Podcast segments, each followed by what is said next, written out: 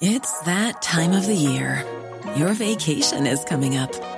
You can already hear the beach waves, feel the warm breeze, relax, and think about work. You really, really want it all to work out while you're away. Monday.com gives you and the team that peace of mind. When all work is on one platform and everyone's in sync, things just flow wherever you are. Tap the banner to go to Monday.com.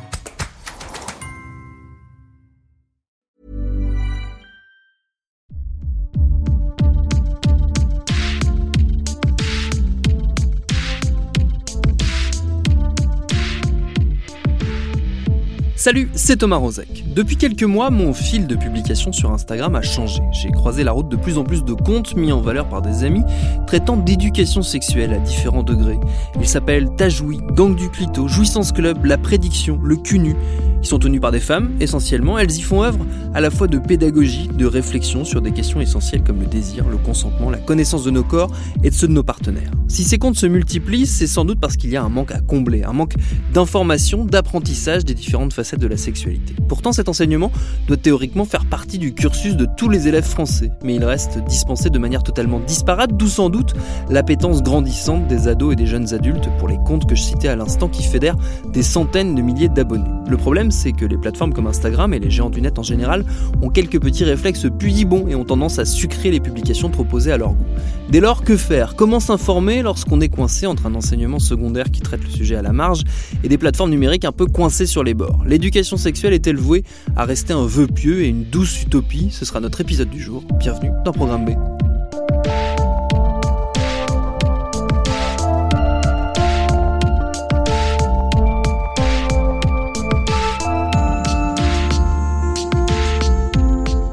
Cet épisode, je ne le pilote pas seul car j'ai une nouvelle fois la chance d'être accompagné par ma camarade Victoire Toyon. Salut Victoire. Salut Thomas. Ensemble, nous avons reçu la visite de la créatrice d'un des comptes Instagram que je citais en intro, l'illustratrice June qui tient le compte Jouissance Club. Son compte, c'est un mélange de dessins et de textes où il est question de plaisir, de consentement, de désir et d'anatomie. On a commencé par lui demander comment était née l'idée de ce compte Jouissance Club. Il a été créé un jour complètement par hasard où je parlais à mon copain d'une zone dans mon vagin que j'aurais aimé qu'il atteigne. Et comme j'arrivais pas à lui expliquer, il comprenait rien, euh, j'ai fait un dessin et je me suis dit, meilleure idée de ma vie, je vais essayer de, de, récolter le plus de positions, de, techniques possibles maintenant pour euh, le mettre. C'était une évidence de mettre sur Instagram. Est-ce que vous avez eu l'impression de, répondre à un, besoin euh, de la part du public euh, d'infos, justement, de, de, contenu un peu précis, un peu peut-être innovant aussi dans la manière de le présenter sur toutes ces thématiques? Oui, moi je le ressentais ce besoin en tout cas chez moi. Ouais parce que j'ai trouvé tout au long de ma vie que le manque de créativité au lit faisait cruellement défaut. Et euh, oui, du coup, je, l'ai fait d'abord pour moi. J'avais envie de créer un mode d'emploi pour, euh, pour que les mecs puissent me doiter. Voilà, je le dis. Vous trouviez qu'il y avait un manque euh, d'éducation sexuelle, y compris pour les adultes? Ah oui, mais complètement. Moi, j'ai appris l'année dernière à quoi ressemblait le clitoris, donc j'ai 35 ans, hein, pour info. Et ça vous intéressait en plus? Mais bien sûr, bien mm. sûr on n'a pas été informé, surtout sur le sexe féminin. Hein, c'est voilà, aujourd'hui on en parle un petit peu plus, mais il y a un gros gros manque d'informations. Vous savez pas tout le nombre de questions que je reçois par jour des personnes qui ne savent pas euh, ce que c'est qu'un clitoris, qui ne savent pas euh, euh, faire la distinction entre orgasme et jouissance, qui ne savent pas ce que c'est que plein de choses. qu'est-ce que, quelles sont les questions qu'on vous pose le plus souvent? Euh, comment atteindre le point G? Alors ça, ça me fait bien rire parce que c'est très vintage euh, comme question. c'est très vintage comme question, mais c'est des jeunes qui la posent. Du coup, je leur dis que le point G, c'est un, concept qui, qui est. Mm, on va.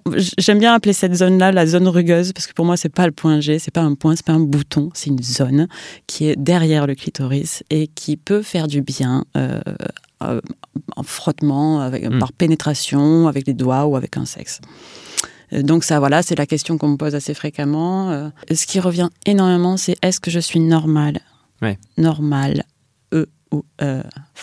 Pour les garçons ou pour les filles, euh, on se demande tous si on est normal parce qu'on est habitué à regarder du porno. Et du coup, je crois que les gens sont en stress permanent de se dire Ah, mon, ma vulve est pas normale, ah, mon sexe bande pas assez fort. Ah, enfin. Et du coup, ben, ils viennent me demander des réponses et je leur réponds, mais oui, c'est normal, tout va bien.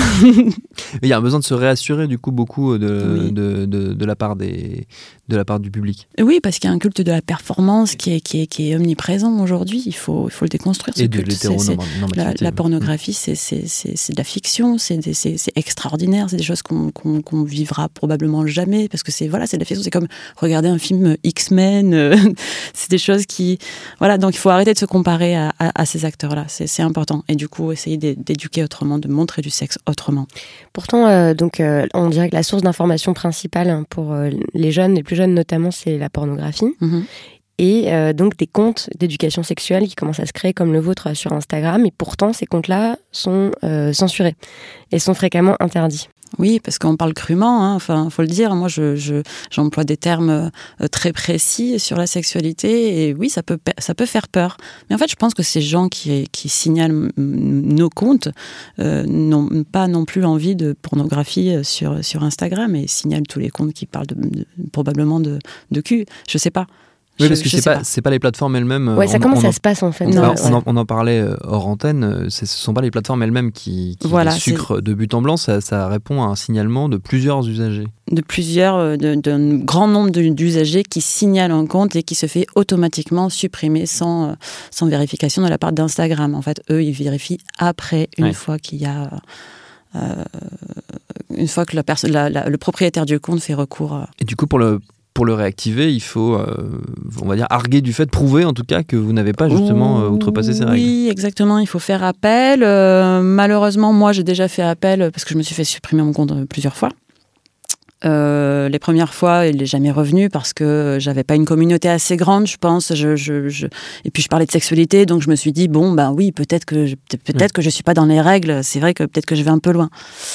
Euh, là, il y a toute une communauté qui s'est euh, regroupée, qui ont créé le hashtag Sexuality is not dirty, euh, qui a fait beaucoup, beaucoup de remue de ménage du coup, et qui, je, pense, j'aime le penser que c'est grâce à ça que mon compte est revenu. Il y a pas mal de comptes, justement, Victor le disait, qui, se sont lancés sur Instagram, sur un peu sur ces, sur ces territoires-là, sur l'éducation sexuelle de manière très, très, très, très large.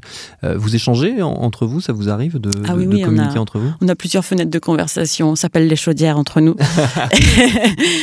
et oui, oui, on échange beaucoup, beaucoup, beaucoup, beaucoup, oui. Et notamment sur ces questions de, de, difficulté parfois de, de, s'exprimer sur ces plateformes qui peuvent être un peu puritaines euh, par certains aspects. Ah ben en ce moment c'est le topic, euh, oui mais c'est notre topic euh, préféré. on en parle beaucoup. En fait tous les jours on s'envoie toutes les publications qui sont supprimées parce qu'en ce moment il y a énormément de publications qui sont supprimées des posts de regard coupable, de la prédiction, de, enfin plusieurs comptes. Et, euh, et on se pose plein de questions et on essaie d'y répondre et on essaie d'appeler, de, de, d'écrire à Instagram pour savoir, avoir des réponses, quoi. Savoir euh, ce qu'il faut faire. Est-ce que ça fonctionne? Est-ce que vous en avez des réponses? Pas trop. pas trop. On va, on, va, on va un peu plus fouiller, mais euh, je pense qu'on en aura, oui. Il faudra.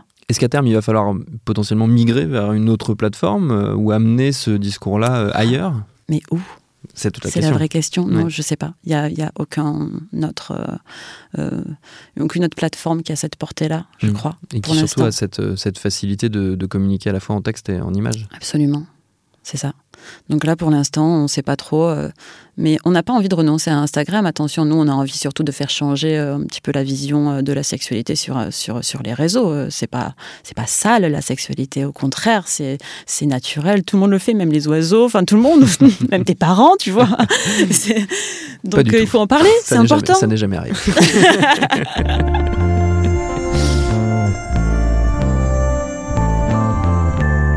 Pour aller plus loin et surtout éviter d'aborder la vie intime de mes parents, nous avions envie d'entendre quelqu'un qui pratique l'éducation à la sexualité au quotidien. Et nous avons tout de suite pensé à Dr Capote. Ça fait 20 ans que ce militant associatif anime des séances de prévention et d'éducation sexuelle dans le secondaire. Il est par ailleurs chroniqueur dans le magazine Cosette et ses textes viennent d'être réunis dans un livre, Génération Q, paru aux éditions La Ville Brûle. Avec lui, nous avions envie d'ouvrir le vaste sujet de la difficulté de parler de sexe dans les salles de classe. Alors, il faut savoir que c'est obligatoire. Depuis 2001, la loi prévoit des séances régulières tout au long de la scolarité, trois séances par niveau, par an. Mais dans la réalité, euh, elle est assez mal appliquée. Par exemple, une enquête menée en 2015 auprès de 3000 établissements scolaires euh, montre que un quart des écoles, 4% des collèges et 11,3% des lycées déclarent n'avoir mis en place aucune action ou séance d'éducation sexuelle. Euh, c'est une enquête du Haut Conseil à l'égalité entre les femmes et les hommes. Et avec Dr Capote, on a voulu savoir justement à quoi ça ressemble aujourd'hui un cours d'éducation sexuelle. Euh, ça dépend, euh, ça dépend par qui il est fait. donc en général, on fait appel à des associations extérieures. Donc, euh, en province, c'est beaucoup le planning familial. Bon, planning familial, c'est souvent collège. Hein. Euh, et puis moi, je bosse pour une asso qui nous envoie plutôt dans les lycées et CFA, donc euh, chez les, chez les 15-18.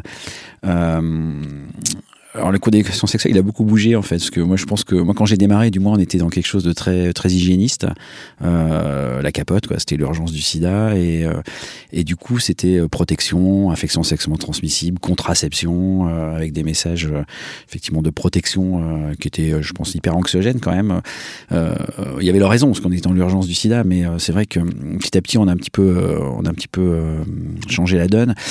Et c'est vrai qu'en travaillant plus sur euh, la construction euh, du jeune et entre autres euh, euh, la découverte de son corps et puis surtout la découverte des normes de société et, et des stéréotypes de genre fait que tu travailles plus, on travaille aujourd'hui beaucoup plus là-dessus et sur les vulnérabilités que ça engendre. Donc on travaille plus sur finalement sur tout, sur tout ce qui fait tout ce qui tout ce qui entoure la sexualité que véritablement l'acte sexuel en fait. Et concrètement, ça, ça ressemble à quoi? C'est-à-dire, il y a, y a, quoi comme outil, comme, comme manière d'aborder la sexualité face à, face à des ados?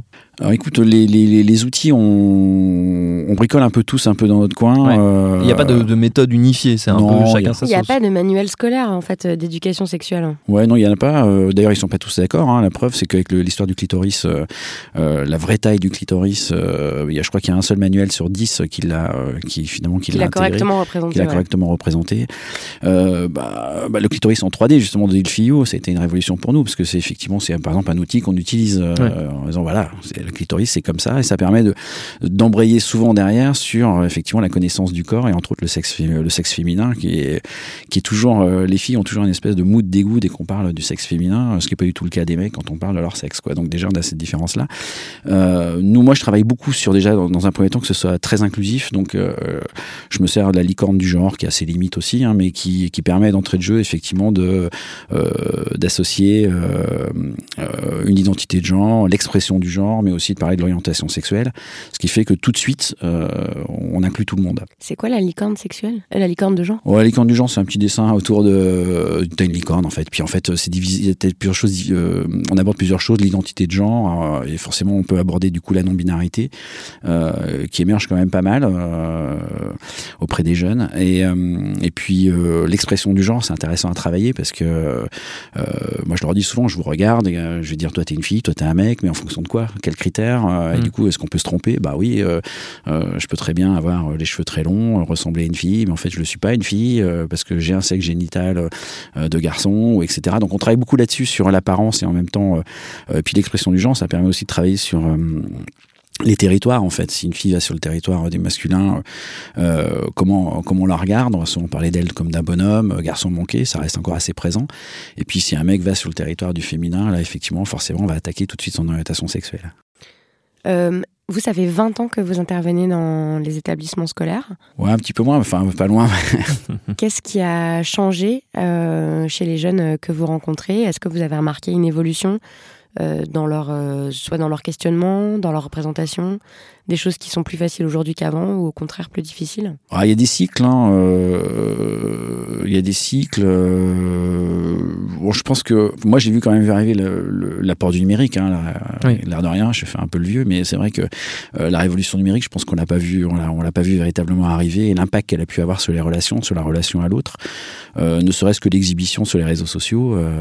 quand je parle d'exhibition, parce que moi je fais une grosse différence entre ce que peuvent proposer les adultes euh, sur les réseaux sociaux et puis euh, l'impact que ça peut avoir et comment on gère euh, effectivement son image avec les ados qui sont souvent des fois débordés par, par ce qu'ils peuvent mettre en ligne. Et, Quand vous dites ce que proposent les adultes, c'est-à-dire l'accès facilité, on va dire, à, du porno notamment Oui, pas que ça. En même temps, parce que je regardais l'autre jour des, des Instagrammeuses, dites influenceuses, qui, sont, qui ont des tas de photos où elles sont en maillot de bain toute l'année, mmh. hiver comme été. Oui, la sexualisation du corps accrue, on va dire. Donc qui, euh, qui ont le droit de gérer leur corps comme elles ont envie, bien, évidemment. Hein, mais en tant qu'adulte, j'ai pas le même regard qu'en tant que qu'ado sur ce type de, de, site. Forcément, il y aura une injonction à un type de, de, beauté, un type de corps qui va qui, qui, peut qui peut me poser problème, qui peut me mettre la pression, quoi. Mais est-ce que vous les trouvez mieux informés ou moins bien informés qu'il y a 20 ans? Je pense qu'ils sont pas mal informés. Après, il faut faire le tri, quoi. Forcément, hein, Internet, c'est une source d'information euh, fantastique, mais après, c'est comment on fait le tri. Euh, bah, en journalisme, euh, vous avez le même problème. Hein, c'est autour des fake news. Hmm. Forcément, nous là-dessus aussi, c'est comment on dégoupille les, hmm. les choses, les, informations qui circulent. Il y a une problématique qui est qui revient souvent quand on aborde ces questions-là, notamment vu sous l'angle du numérique, c'est qu'on a l'impression que justement c'est ce public-là, le public plus jeune, est et on va dire est partagé entre une grosse euh, connaissance euh, de pratiques euh, très très adultes pour le coup, qui vont jusqu'aux pratiques les plus extrêmes de la sexualité, vu l'accès hyper facile qu'on a à la pornographie grâce à Internet, et en même temps une grosse méconnaissance à la fois de leur corps, mais aussi des notions de désir, de consentement et de, choses assez basiques finalement, et que ces deux trucs-là rentrent en collision. Ouais. Ouais, c'est le grand écart. Moi, je trouve que c'est vraiment ça, c'est le grand écart pour eux. Beaucoup plus que pour euh, ce que j'ai pu vivre moi à mon, adolescence, je pense. Euh, parce qu'effectivement, je pense qu'il y a toujours euh, un apprentissage du corps et de son corps qui existe toujours. Et puis en même temps, eux sont confrontés à énormément d'images euh, du corps qui est mis en scène, hein, bon, dans les réseaux sociaux, mais aussi bien sûr dans, dans, dans, le porno, hein, qui, est, qui est quand même très accessible. Puis au-delà du porno, hein, ça peut aller jusqu'à, à un moment donné, la star, euh, la star des, euh, des jeunes, c'était le youtubeur. Euh, enfin, ça a démarré sur Snap et puis YouTube en même temps, c'était Amine Morito, le fameux, qui frappait les filles avec qui il était, la Kère à Morito, donc la pute de Morito, et il l'a frappé avec tout un tas de choses. Et ils étaient tous, ils connaissaient tous. Alors, mm. Quand j'en parlais avec des potes, quoi, mais pas, mes enfants, ils connaissent pas ça. En fait, les gamins, tu les regardais, ils rigolaient parce qu'ils connaissaient. Donc, il y a, y, a, y, a, un apport d'image qui est énorme, et en même temps, ils sont toujours des ados dans l'apprentissage de leur corps. Ça, ça n'a pas beaucoup changé. Et du coup, je pense que pour eux, c'est vraiment le grand écart. Ça peut être assez violent, effectivement, quand tu vas sur les sites euh, porno, que tu vois la segmentation, en fait, euh, dans les menus. Euh, c'est impressionnant, en fait. Du coup, tu as, une espèce de, sexualité à la carte, quoi, qui est, qui est assez qui peut être assez déstabilisante. Mais donc à la fois ils sont confrontés à plein plein d'images, mais c'est vrai que vous ce que vous rapportez dans vos chroniques, c'est qu'il y a quand même une méconnaissance de données anatomiques de base. Par exemple, vous vous expliquez qu'à chaque fois que vous parlez d'hymen, qu'est-ce que c'est l'hymen d'une femme Il y a euh, une mythologie, vous avez vraiment des réponses qui paraissent stupéfiantes. quoi. C'est euh, une poche de sang au fond de l'utérus, euh, c'est enfin des, des, trucs qui sont anatomiquement pas possibles. Donc je me dis comment est-ce qu'ils peuvent passer autant de temps sur Internet et que tout est aussi disponible, enfin toutes les informations sont disponibles sur Internet et être semblé aussi peu informé. Je pense que euh, l'anatomie, je pense qu'elle est abordée en quatrième, quatrième, je crois, ou cinquième. Enfin bon, dans, dans les, je parle dans l'éducation sexuelle dans les cours, je sais pas, mais euh, ouais, je crois que c'est le planning qu'il aborde en quatrième. Et puis, euh, je pense qu'en quatrième, en fait, ils sont pas du tout dedans, donc ça rentre par une oreille, ça sort par l'autre. Euh, et c'est un peu zappé. Puis quand ils rentrent dans leur sexualité, je pense qu'ils s'intéressent plus aux pratiques finalement qu'à leur corps. Et la découverte du corps, elle va se faire progressivement dans la sexualité. Alors c'est vrai que s'ils ont une, une, relation qui dure un peu, bah forcément, ça va peut-être plus facile pour aborder le plaisir et se découvrir, prendre le temps de se découvrir. Après, on a des âges où effectivement les amours sont fluctuants et, et que des fois, on prend pas le temps effectivement de se connaître bien et qu'il y a une idée d'effectivement de performance, d'orgasme très rapide et, euh, et euh, on, oublie, euh, on oublie le corps. Bon, là, cette méconnaissance du corps, c'est pas neuf. Hein. Déjà, le sexe féminin, il est hyper tabou depuis très longtemps. Le plaisir féminin est super tabou, on n'en parle pas. Quoi. Mm. Moi, quand je parle de masturbation féminine, j'ai l'impression de passer pour un pervers pépère dans les classes. Quoi le vieux qui parle de, de masturbation féminine, qu'est-ce qu'il nous fait quoi? Et je regarde les visages, c'est. Ah, ils sont horrifiés ou? Il y a de la sidération, euh, un peu, de quoi il nous parle. Et des fois, j'ai eu des réponses assez étonnantes. Une fille qui disait, mais monsieur, c'est pas possible, on peut pas se masturber, on n'a pas de sexe. Puis elle s'est reprise. Mais dans sa tête, la masturbation, c'était effectivement euh, uniquement le pénis, quoi. Est-ce que c'est compliqué du point de vue euh, on va dire de l'éducation nationale, de l'administration ou des, établissements? Est-ce que c'est dur de, pas d'imposer, parce que c'est prévu dans la loi que, cet enseignement existe, mais disons tout simplement d'exister dans l'enseignement c'est pour moi c'est difficile de répondre parce que du coup quand je vais dans les lycées c'est que c'est prévu c'est que c'est prévu on est invité. Donc du coup on se dit bon très bien on force pas on force pas la porte. Euh, je pense qu'il y a des lycées où on va pas euh, enfin euh, des établissements où on va pas parce que euh, soit il y a plus d'infirmières sauf quand même le mettre en et moi je suis en train de lire pas mal de choses là-dessus. On est en train de doucement mais sûrement de vouloir externaliser la santé scolaire dans des centres qui seraient extérieurs au bahut. Je suis en train de creuser un peu le truc parce que c'est pas très clair mais en tout cas je pense qu'il y a une idée effectivement d'un côté on nous dit il faut de la santé sexuelle. De la santé même général en éducation à la santé dans les bahuts, et en même temps, on va pousser dehors les infirmières scolaires qui sont quand même porteuses de ces projets-là en général. Et qui sont souvent le premier interlocuteur lorsqu'il y a un questionnement de la part des jeunes en ah dehors, des, en dehors des, des séances d'éducation. Oui, bien sûr, parce que quand tu fais une, une, une, une information de deux heures, tout ne sort pas, et derrière, ça travaille, et puis la semaine qui suit, en général, ils ont beaucoup de passages à l'infirmerie, hein, forcément. Donc, faut vraiment leur présence, elle est super importante, et, et elles sont porteuses en général de, de, ces, euh, euh, de tout ça. Donc euh, déjà, quand il y a plein d'infirmières, ou qu'elle est en partance, ou si on, l'invite doucement à sortir de l'établissement, c'est clair qu'on va pas dans ce sens-là. Après, après, je pense que dans la quand on comptabilise les heures de, prévention, il y a les assos comme nous qui, viennent effectivement de l'extérieur, mais il y a aussi des profs qui, euh, alors je sais pas si c'est comptabilisé effectivement, mais il y a quand même des profs qui prennent sur eux, surtout les jeunes profs. Euh, on peut avoir très bien une prof de français qui fait euh, bosser sur un texte LGBT américain, par exemple, ça m'est déjà arrivé, j'en ai rencontré une il n'y a pas très longtemps, et du coup ça déclenche des débats sur le sujet entre les jeunes, et on pourrait dire que ça fait partie finalement de ces séances d'éducation à la sexualité mmh. ou à la santé sexuelle pour être plus plus global, quoi. Mais ce qui, ce qui ressort de, de notre discussion, là, moi, ce qui me frappe, c'est qu'il n'y a pas de démarche unifiée. C'est que chacun fait un peu dans son coin, chacun fait un peu comme il peut quelque part. Euh, donc ça dépend du bon vouloir euh, des établissements, des profs, euh, de, de, la motivation des associations. Tout ça est très encore disparate. Ouais, oui. Et puis en plus, moi, enfin, moi, je bosse en Ile-de-France et je pense qu'en Ile-de-France, on est plutôt bien loti. Mais j'ai énormément, du coup, avec mon blog et, et puis le fait d'avoir été, d'avoir un peu de visibilité avec, avec mes chroniques dans Cosette, j'ai beaucoup de demandes qui viennent de province où effectivement, il manque les associations survivent avec très peu d'argent et, euh, et peu de, bénévoles en, euh, pour, pouvoir, aller dans, les établissements scolaires. Et elle manque vraiment de, euh, financement et puis de, personnel.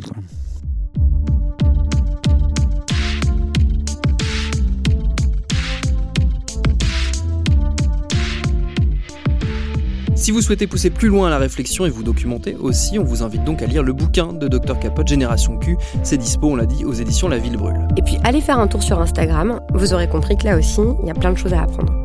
Merci à June et Dr Capote pour leurs réponses, à ma camarade Victoire Toyon pour son aide et ses questions. Programme B, c'est un podcast de Binge Audio préparé par Lauren Bess, réalisé par Vincent Hiver. Abonnez-vous sur votre appli de podcast préféré pour ne manquer aucun de nos épisodes. Facebook, Twitter et consorts pour nous interpeller. Programme B at binge.audio pour nous écrire. Et à demain pour un nouvel épisode.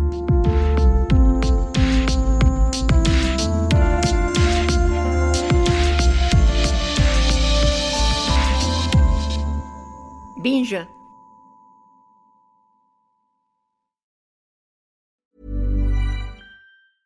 Hi, I'm Daniel, founder of Pretty Litter. Did you know cats tend to hide symptoms of sickness and pain? I learned this the hard way after losing my cat, Gingy. So I created Pretty Litter, a health monitoring litter that helps detect early signs of illness by changing colors, saving you money and potentially your cat's life. Pretty Litter is veterinarian developed, and it's the easiest way to keep tabs on your fur baby's health right at home. Go to prettylitter.com and use code ACAST for 20% off your first order and a free cat toy. Terms and conditions apply. See site for details.